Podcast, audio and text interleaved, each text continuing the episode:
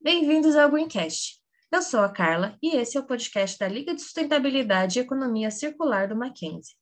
Setembro é o mês da primavera, da independência do nosso país e também um mês dedicado à prevenção do suicídio. Mas o que isso tem a ver com sustentabilidade e economia circular? Saúde mental é estar bem com os outros e consigo mesmo. Aceitar, saber lidar e administrar as situações, emoções e adversidades que a vida apresenta sem comprometer a si mesmo e aos outros. No Brasil, o suicídio mata mais brasileiros do que doenças como a AIDS e o câncer. Os transtornos mentais estão entre as principais causas de baixa produtividade no ambiente de trabalho, levando o trabalhador a perder a 4 a 200 dias de trabalho por ano, de acordo com a gravidade da aflição psicológica.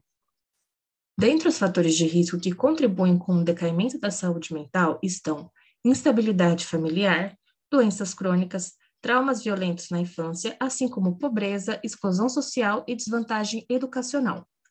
Nosso país é o líder em pessoas ansiosas e tem o segundo maior índice de depressão no mundo. E por mais que já tenhamos falado da importância e benefícios de espaços verdes para a saúde mental, trabalhadores da zona rural também lidam com problemas psiquiátricos, que muitas vezes são exacerbados pela cultura local e falta de estrutura e preparo de serviços de saúde para atender essa parcela da população.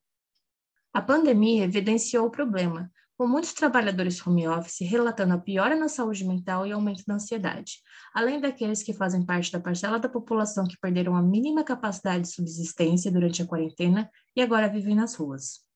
A psicofobia é um grande desafio na mudança e melhora da qualidade de vida da população.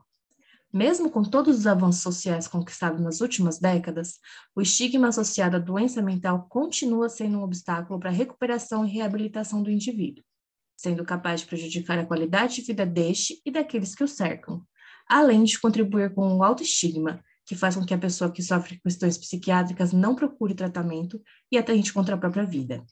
Então, dá para perceber que não dá para melhorar nada na sociedade sem olhar para as pessoas que atuam nela. A regeneração e a sustentabilidade do mundo estão intimamente conectadas com a saúde das pessoas. Ao apoiar a saúde mental, também colaboramos com outros objetivos para o desenvolvimento sustentável, como educação, crescimento econômico, redução das desigualdades, entre outros. De acordo com a CNN Brasil, houve um aumento de 33% no interesse das empresas em implantar ações de saúde e bem-estar na rotina dos seus colaboradores, levando em considerações as queixas comuns de sobrecarga laboral, além do equilíbrio vida pessoal e trabalho. Sem dúvidas, 2022 é o ano da saúde mental nas empresas e talvez esse seja um dos legados positivos da pandemia. Para as parcelas mais carentes da sociedade, a economia solidária anda de mãos dadas com o movimento antimanicomial já que a luta contra a exclusão social e econômica também é uma questão de saúde mental. A falta de capital, de qualificação profissional, de mercado, de condições para o exercício de uma atividade econômica regular dificultam a reinserção da comunidade carente na sociedade e contribuem na marginalização desses indivíduos. Nesse ponto, a parceria entre cooperativas e os CAPs é uma grande aliada, fomentando projetos formais e informais de geração de renda e trabalho de usuários de serviços de saúde mental, e assim construindo uma ponte para a travessia da população vulnerável para um futuro mais sustentável. Usuários de projetos de oficinas de geração de renda relatam que o trabalho não só tem caráter terapêutico, como também é a única forma de conquistar e exercer cidadania.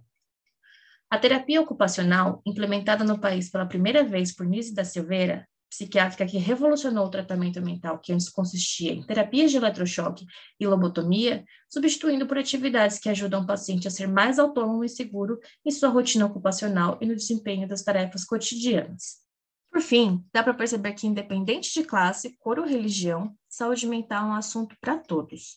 Afinal, não existe futuro sustentável sem saúde mental, e é urgente fazermos dela um assunto de todas as pessoas, todos os dias.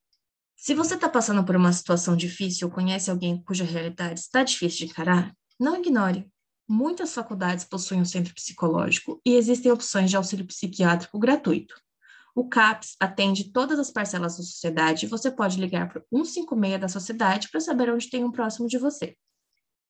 Se a situação for crítica, liga para o 188, que é o número do CVV.